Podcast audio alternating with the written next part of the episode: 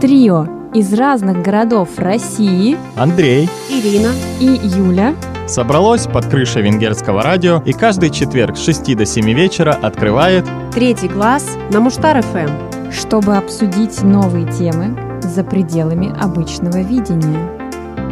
Присоединяйся и ты.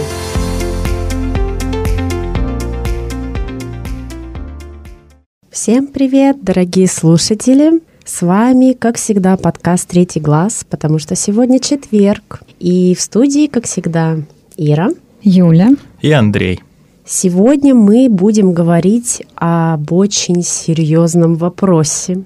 Мы решили шутки в сторону, пора уже наконец-то поднимать насущные темы и, так сказать, глубоко копнуть в область экологии. Нынче это очень модно, очень популярно, люди действительно много думают об этом. Но говорить мы сегодня будем не о загрязнениях, а о том, как их избежать. И существуют разные для этого способы. Кто-то начинает питаться определенным образом, кто-то начинает использовать какие-то сверхэкологичные средства и предметы, если можно так сказать. Ну, в общем, мы сегодня с этим всем разберемся. Как всегда, выскажем свое авторитетное мнение, а вам уже решать, по какому да. пути идти. Да, я согласна. Мне понравился этот топик. И я бы даже сказала, не только про экологию копнем, но я еще в частности уйду в ветку еды. Я думаю, что этот вопрос для нас, для всех актуален. Тем более, что мы здесь находимся всегда в поиске продуктов хороших, либо тех, по крайней мере, которые не навредят нашему здоровью. И это, в общем-то, тоже некая область экологичного отношения к самому себе. И вот что интересно, ребята, вы когда-нибудь ходили в магазины экопродукции, биопродукции, натуральной продукции? Я ходил только в магазин, у меня в городе был которые от локальных фермеров, то есть там все продукты натуральные, но при этом все эти продукты были, большинство, не все, но большинство были дороже. Да. Да, произведенные на локальных фермерских хозяйствах, и ты вроде ожидаешь, как не суперэкономист, возможно, но ты все равно ожидаешь, что это было произведено здесь, а значит, это не было закуплено где-то далеко, не ехало как-то далеко. Но в итоге кажется, что производство локальных продуктов иногда оказывается намного дороже, чем производство. Так, Андрей, конечно, это же были натуральные продукты. Да. Ты же пришел за экологичностью. Ну, я в специальные магазины не ходила, но я постоянно вижу даже в Шпаре отдел с экологическими продуктами, которые стоят, естественно, дороже. Ну и в Новосибирске также у нас есть все эти фермерские Уголочки. специализированные отделы. Все это, конечно, стоит дороже, но не знаю, вопрос в том, что действительно ли это что-то эксклюзивное и стоит этих наценок. Вот, вот вопрос, что вы думаете по Да, вопрос поводу? в том, как вообще это мы понимаем, потому что у меня есть точная информация, и теперь мне сложно говорить, что я думаю до того момента, как я копнула такие. То есть ты разоблачила я... эту сеть? Я да я скорее не разоблачила, я разобралась. На самом деле все, как всегда, и просто одновременно, и сложно. До того момента, как я узнала о том, что, оказывается, у нас в стране принимается не только Конституция, но еще и другие законы, не менее интересные и, может быть, даже более полезные. Например, закон 280 ФЗ от 3 августа 2018 года, который, кстати, вступил в силу с 1 января текущего года. Закон этот об органической продукции. Так вот, до того, как я вообще не знала ничего об этом законе, я думала, что вот эти все магазинчики, уголочки, эко продукция био, натуральная, но она как бы полезнее, чище, в ней меньше всяких нитратов, ГМО и так далее. И да, и цены сразу значительно выше, на 30-50%. Но, честно скажу, я не особо верила во всю эту фикцию, потому что повесить красивый ярлычок и красивую упаковку и написать, что это биопродукция или экопродукция или еще как-либо, это на самом деле очень легко. И, ну, мое мнение было, в принципе, что, скорее всего, производители манипулируют. Но теперь я знаю точно, но мне все-таки интересно знать, что вы думали по поводу этой продукции. Я думал, что эта продукция появилась сравнительно недавно на самом деле. Но, как оказалось, все это органическое движение началось еще в начале 20 века да. в ответ на использование всяких азотистых удобрений, которые, как пестициды, отравляли еду, и фермеры стали объединяться в группы, которые впоследствии стали выращивать натуральные продукты без использования этих пестицидов. И в какой-то момент эти продукты, во-первых, появилась конспирологическая теория, что с помощью Ну, пестицидов... Естественно. Да, да, да. Естественно. Где-то Ну. в 60-х, что с помощью пестицидов правительство и торговые сети управляют людьми. Поэтому эти продукты вдруг стали набирать такую огромную популярность в 60-х, 70-х годах в США. Мне очень нравится эта теория. Да, и это и благодаря этому на некоторое время эти органические продукты стали такой контраргументом продуктам, производимым как на конвейере. Но потом, как любое контркультурное явление, эти натуральные продукты тоже стали производиться в огромных торговых сетях. И теперь уже непонятно, потому что имеется такое явление, о котором я чуть позже скажу, которое называется гринвошинг, когда продукт не совсем экологичный называют экологичным. Поэтому сейчас, несмотря на то, что есть законы, все равно иногда очень сложно, иногда можно заблудиться и купить на самом деле никакой не экологический продукт. К тому же эти нормы экологические тоже постоянно меняются. Раньше было нормально ходить с бумажным пакетом, и бумажный пакет был такой супер экологичный. Теперь все говорят, ходите со своей тканевой сумкой, потому что бумажный пакет все равно производится не экологично Да. И не всегда экологично утилизируется. И эти А. нормы меняются, и ты просто теряешься в них. Да. А вообще Ну. можно ходить с авоськой, как по старинке в СССР. Но вообще я тоже забегая вперед, хочу сказать, что вегетарианцы, например, выбирают этот путь, потому что считают его экологичным. Я имею в виду путь э, вегетарианства и не употребления пищи животного происхождения. И дело в том, что выращивание животных и вообще вся эта фермерская культура, связанная со скотоводством, она влияет на экологию, и она оказывает негативное влияние. И поэтому говорить о том, что органические продукты являются экологическими, я считаю, вообще нельзя, потому что, по сути, это все тоже производство. Все эти фермерские продукты, например, молоко, я не знаю, сметана, которая изготовлена без использования антибиотиков, чем нас тоже все время пугают с экранов телевизора, еще не делает эти продукты экологичными. Так вот, давайте разбираться в терминах, потому что, как я сказала, и это уже подтверждено, производители под эгидой всех вот этих движений различных направлений очень легко дурят массы людей. Кстати, про массы, как и про конспирологические теории мы говорили и в предыдущих наших передачах, так что обязательно подключайтесь и к ним тоже.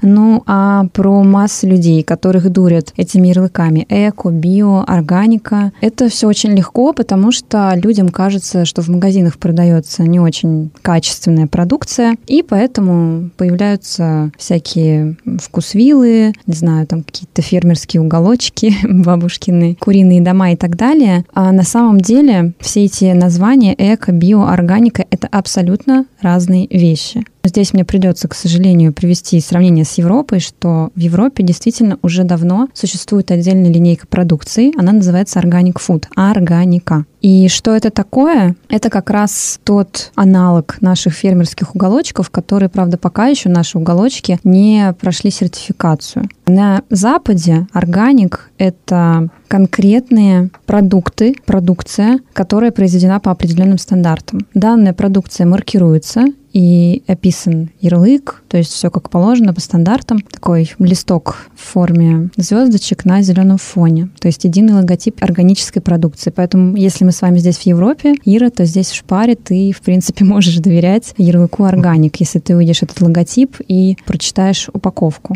А вот у нас началась вся эта история с органикой только-только недавно. И как раз, как я сказала, закон вступил в силу в этом году. А органика, органический продукт, это тот продукт, который произведен с использованием определенных технологий. Как раз эти технологии обеспечивают создание продукта из вот этого чистого, так скажем, сырья. То есть полученное без применения синтетики, синтетических удобрений, пестицидов, да, всей вот этой химии, которой мы поливаем растения с целью защиты, без применения ГМО, без использования ионизирующего излучения. То есть это те технологии производства продуктов, которые не наносят вреда как здоровью человека, собственно, так и окружающей среде. Поэтому это очень две важные составляющие. А слова био, эко, натуральный — это очередной рекламный ход. Поэтому если вы видите на упаковке слова приставочки био, эко и натуральный, то можете смело понимать, что это ну, некое вранье. Эко и био могут еще использоваться с точки зрения производства продукта. То есть, например, био — это связано по большей части с молочными продуктами. Это значит, что молочный продукт был произведен с использованием специальных микроорганизмов. То есть био, да, мы говорим про пробиотики, там био-йогурт и так далее. И, соответственно, эко — это, скорее всего, тот продукт, который произведен именно с точки зрения защиты окружающей среды экологично. То есть он не наносит вред окружающей среде его производства. Вот такая вот интересная история с этими терминами. И манипуляция это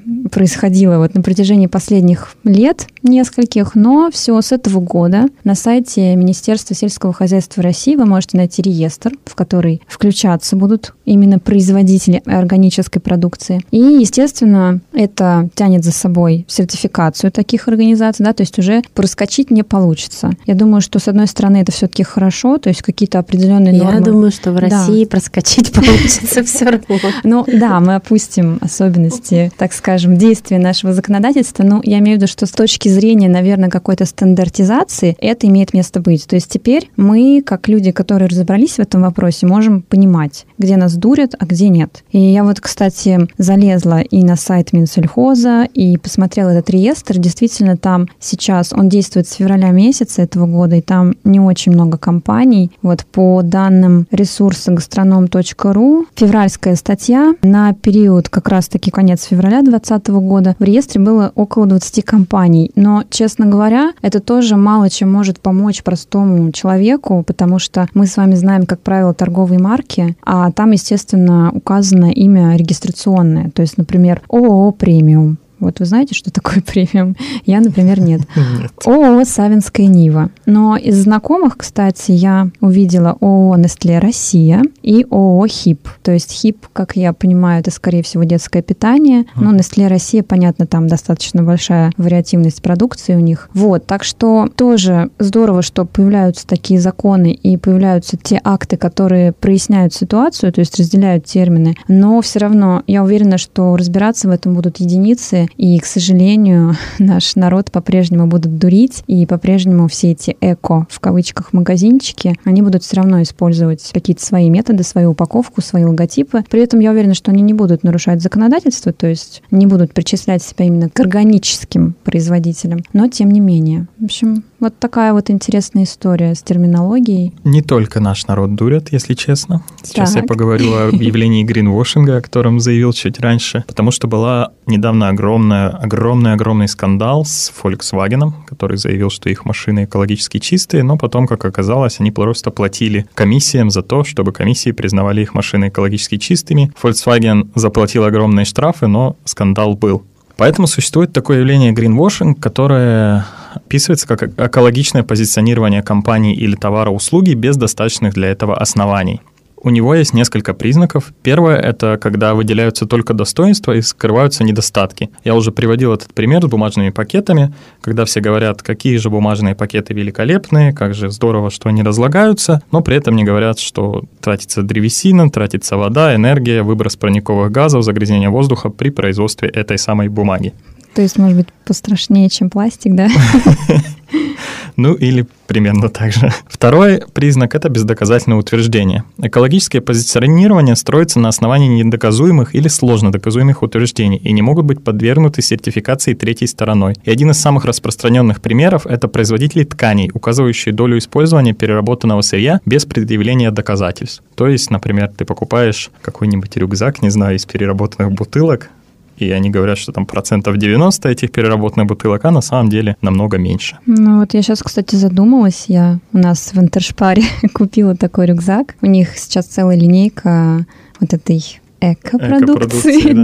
да. Эко, не органической, про органику поговорили. Эко, значит, у меня есть эко-рюкзак, и он якобы произведен из бутылок пластиковых. То есть, возможно, меня тоже обманули, да? Вполне возможно. Ну, вообще есть такая точка зрения, что неважно, перерабатывается мусор или нет, проблема в производстве и потреблении. Да. То есть это нескончаемый цикл, и дело не в том, что бутылки пойдут на благое дело, а в том, что из них что-то сделают опять. Ну да, и опять выбросы, опять работа фабрик. Да, Ира тут абсолютно права, потому что сейчас в тренде на самом деле не переработка, не сортировка мусора, а в тренде именно умеренное потребление. То есть О, чем меньше ты потребляешь, да. тем лучше. То есть мы перешли как раз к теории вот этой минимализма, да, жизни в минималистических условиях. Интересно. Вот. Двигаемся дальше. Третий признак гринвошинга – это слишком общее утверждение, когда экологические э, позиционирования строятся на формулировках, например, полностью натуральный, натуральный продукт. И когда вы видите, что это полностью натуральный, то значит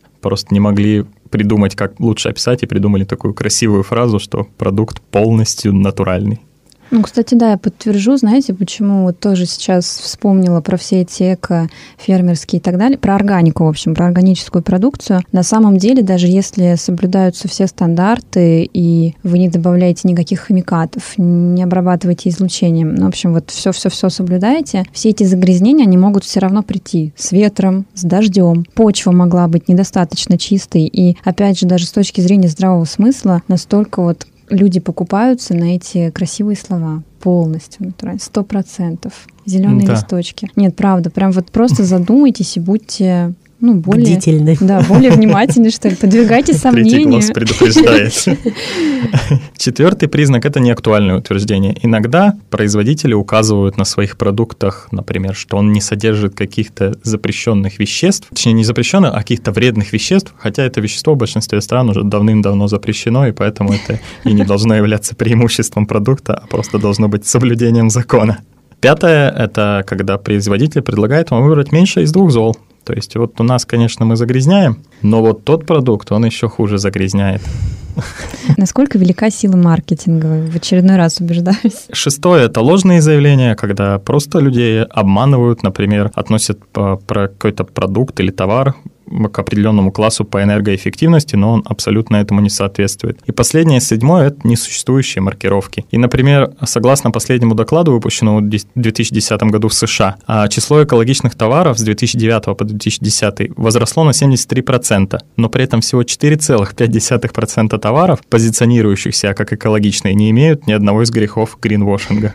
То есть запозиционировали себя там 73%. 73, а по факту только 4. Только 4, да. Very good. Причем, видите, это не только в России можно пролезть, можно и в США, можно и в Европе. Находят лазейки везде. Ну да. Ну, это... потому что люди подвержены этому. И сейчас вообще это считается правилом хорошего тона, думать об экологии, не использовать дезодоранты. Я даже знаю такую точку зрения.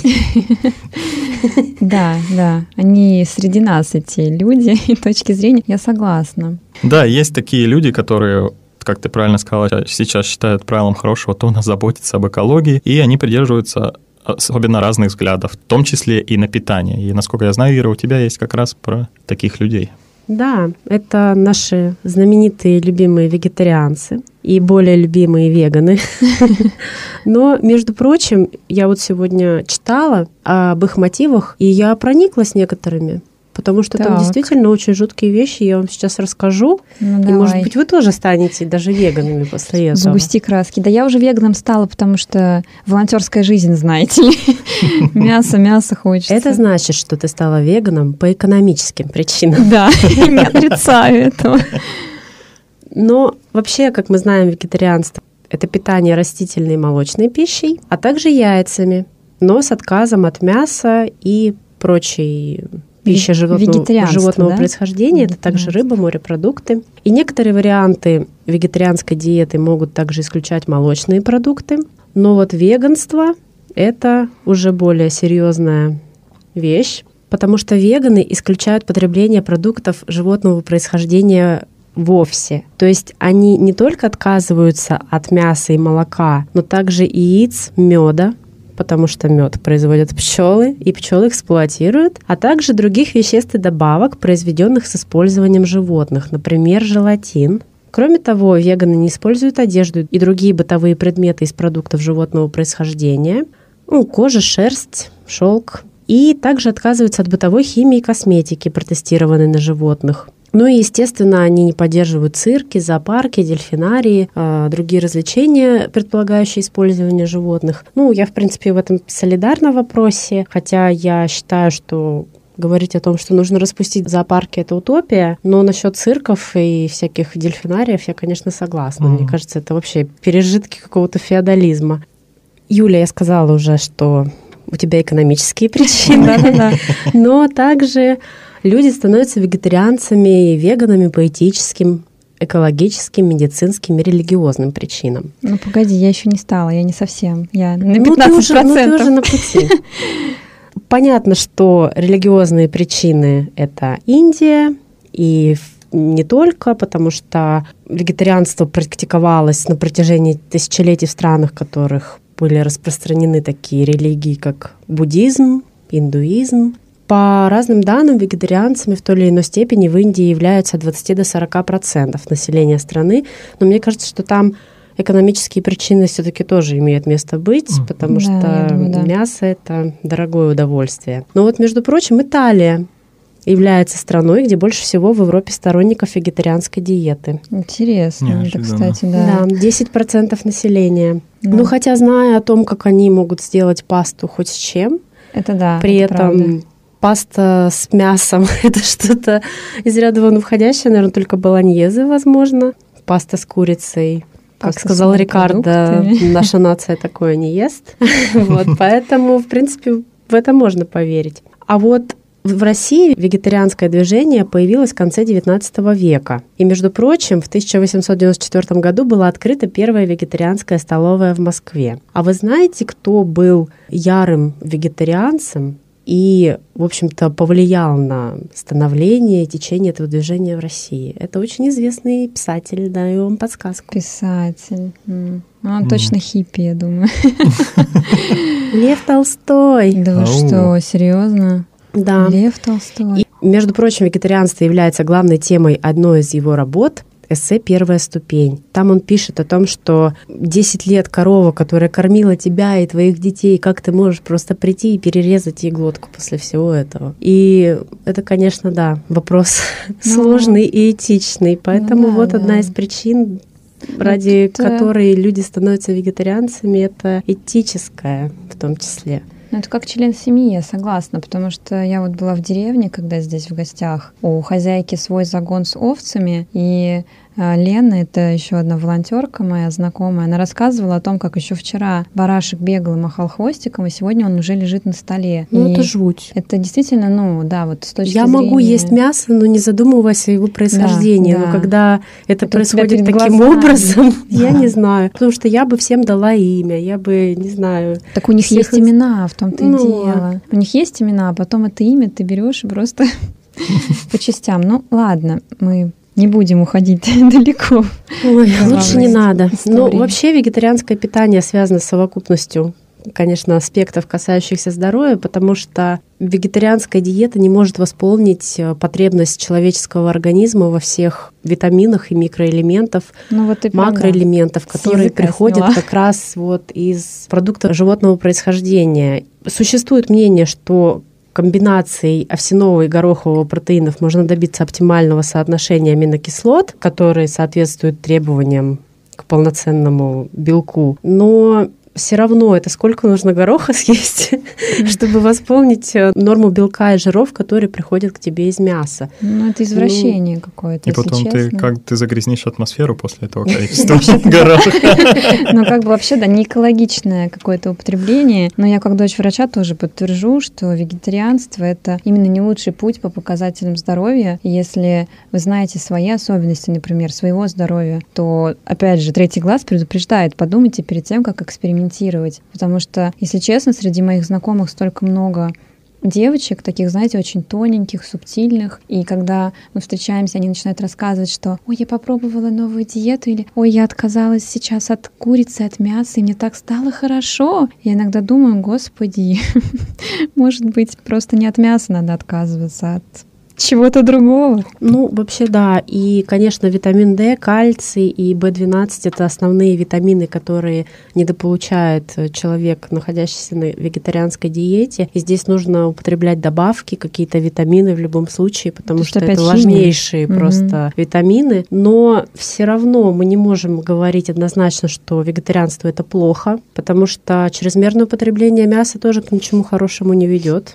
И вот здесь важно как мы всегда говорим, как третий глаз всегда утверждает, нужно соблюдать баланс, Да. не нужно впадать в эти радикальные настроения. Да. Я больше не ем. Или нет, сегодня, прости господи, обожрусь. Если вы хотите стать вегетарианцем, вы должны пойти к специалисту, к настоящему, который вам составит сбалансированную диету и даст рекомендации, как восполнять все необходимые вещества. Да, абсолютно, я соглашусь прям вот. Да, я тоже согласен. И в целом я ничего против не имею вегетарианцев. Чем меньше мяса съедят они, тем больше достанется мне. Но ужасные ситуации, когда вегетарианцы приучают к вегетарианству грудных детей или, например, своих животных. Ну, собак. даже я читала сегодня, что были летальные истории, Ну, когда конечно. детей грудных кормили яблочным соком Ну, вместо это- грудного молока. Да, да. Это опять же, это вот за пределами моего понимания. Я против категорически. Но против. сейчас я вам расскажу в деталях, почему веганы отказываются от тех или иных продуктов.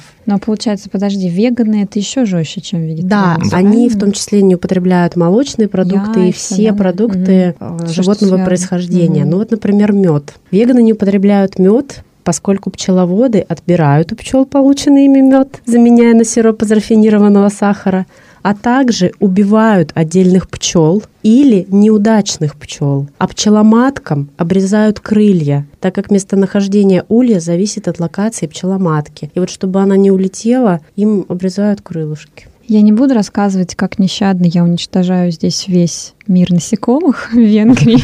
Я думаю, что меня просто сразу Гринпис или веганы посадят куда-нибудь в клетку. Мне больше всего понравился пункт «убивают отдельных пчел Но я могу... Наверное, самых бунтовщиков». бунтарей. Да, который не отдам свой мед, не отдам.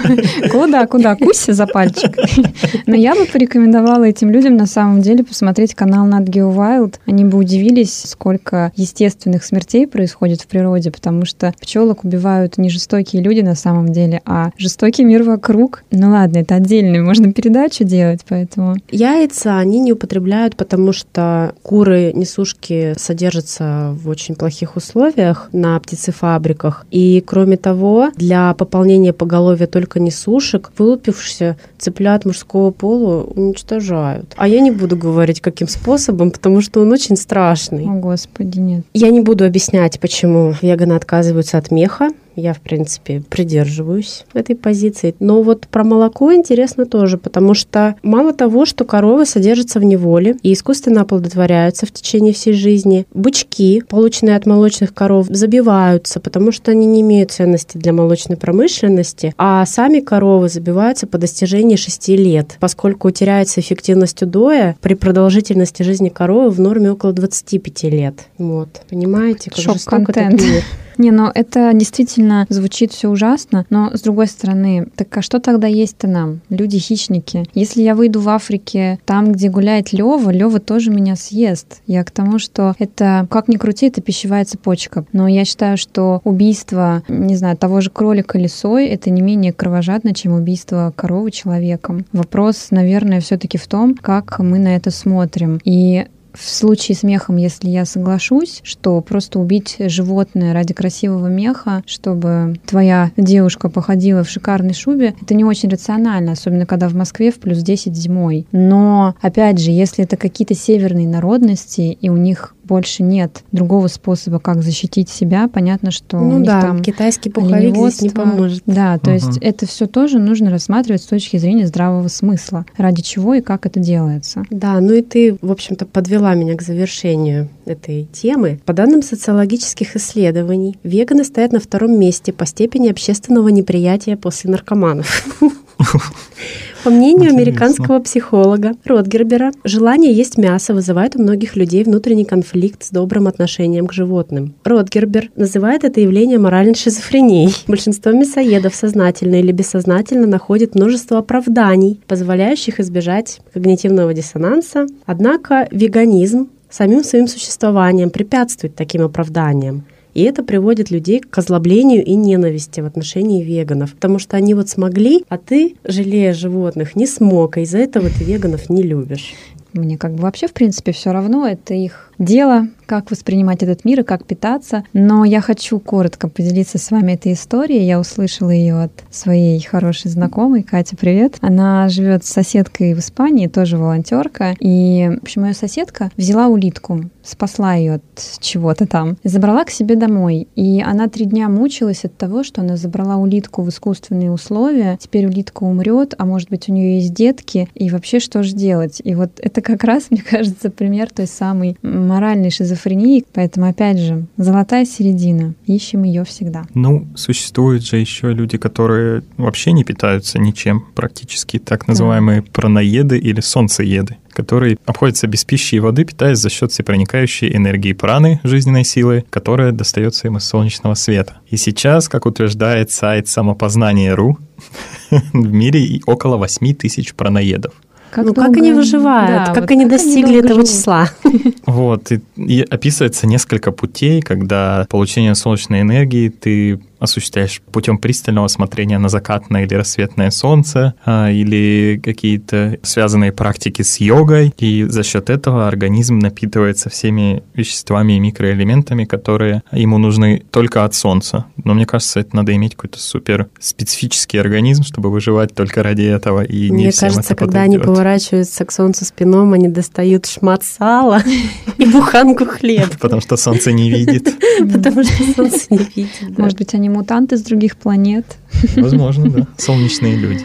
Ну, я знаю также, что есть люди, которые детей своих к этому приучают, и опять же, мне кажется, это более страшно, чем если вы сами это выбираете. Раз мы тут столько всего обсудили, может быть, есть какой-то путь найти золотую середину? Как это сделать? На данный момент этот путь является в тренде, поэтому поговорим о нем. Я уже упоминал, это умеренное потребление, и оно происходит для того, что человеку нужно сократить свой экологический след. Экологический след — это условное понятие, отражающее потребление человечеством ресурсов биосферы. И здесь приводится несколько советов, как можно сократить потребление этих ресурсов. Во-первых, нужно совершать правильные покупки приобретать только то, что вам действительно необходимо, избегать воздействия рекламы, и когда ходите в магазин с детьми, постепенно учите их, как делать покупки экологически дружественно. Этому пункту я могу сказать, я не следую.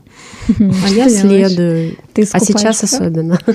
Ира не скупает, Андрей скупает все, я правильно ну, не, не все, но там прикупить какую-нибудь шоколадочку уже на кассе, которая мне не особо нужна. А, ну это экстренная покупка, да, это опять же маркетинг, они специально это делают. Другой вопрос, что если бы ты по рубашке в день покупал себе, только потому, что тебе стирать лень, и ты считаешь, что да, это не экологично, да, а вот у тебя зато каждый день по рубашке. Это не Неразумное потребление. Покупайте только местные товары, потому что для их транспортировки используется меньше топлива и производится меньше вредных выбросов. И также делайте покупки в магазинах, расположенных рядом с домом. Отдавайте предпочтение товару, в котором используется меньше упаковки, или же, если можно купить товар либо в упаковке, либо купить его просто на развес без упаковки, то вы выбирайте второе. Ну подожди, на разновес мы это все положим в этот злосчастный пластиковый мешочек. Ну просто обычно, например, вот я приведу пример с огурцами. Огурцы обычно они отдельно все в этой ужасной упаковке. А, ну это по одному пластике, огурцу, да. да. Я вообще не понимаю этой логики. Зачем? Да. И, конечно же, отправляясь в магазин, берите с собой сумку для покупок или пакеты, использовавшиеся ранее. То есть люди, имеющие пакет с пакетами, уже следовали. Да, мы люди. Также существует разумное потребление воды. Например, принимать душ вместо ванны. Я уже давно, давно ванну не принимала, если честно. Да, я, только кстати, души тоже принимаю. не помню, когда я принимала ванну, но я из души лью не меньше, чем если бы я принимала ванну. И в этом ну, так, так, так. И в этом со мной мама всегда ругается, но я считаю, что я имею на это право. Вода — это мой единственный избавитель стресса. Я очень люблю воду, и поэтому меня мою воду никто не отнимет. В России я за нее плачу сама. Далее чинить вовремя капающие или протекающие краны или сливные бачки, кипятить в чайнике только то количество воды, которое вам необходимо в данный момент, это я не понимаю, как можно высчитывать, сколько воды мне понадобится. И, наконец, закрывать кран с водой, когда чистите зубы, моете посуду или бреетесь.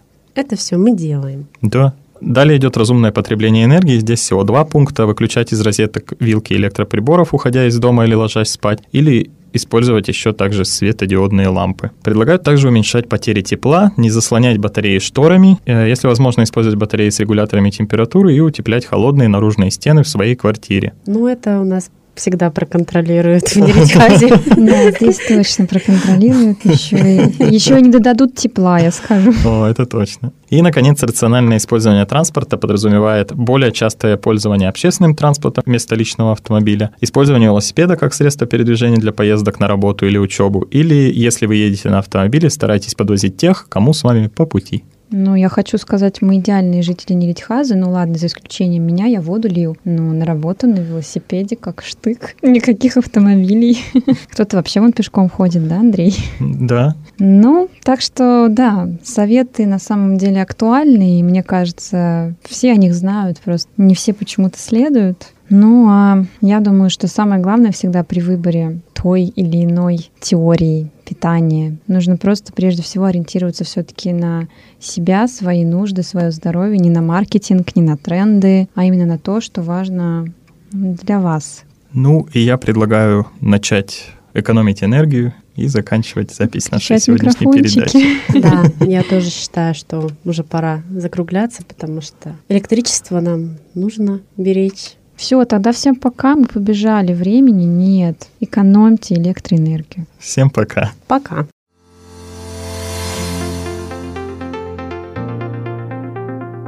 Трио из разных городов России Андрей, Ирина и Юля собралось под крышей венгерского радио и каждый четверг с 6 до 7 вечера открывает Третий глаз на Муштар-ФМ, чтобы обсудить новые темы за пределами обычного видения.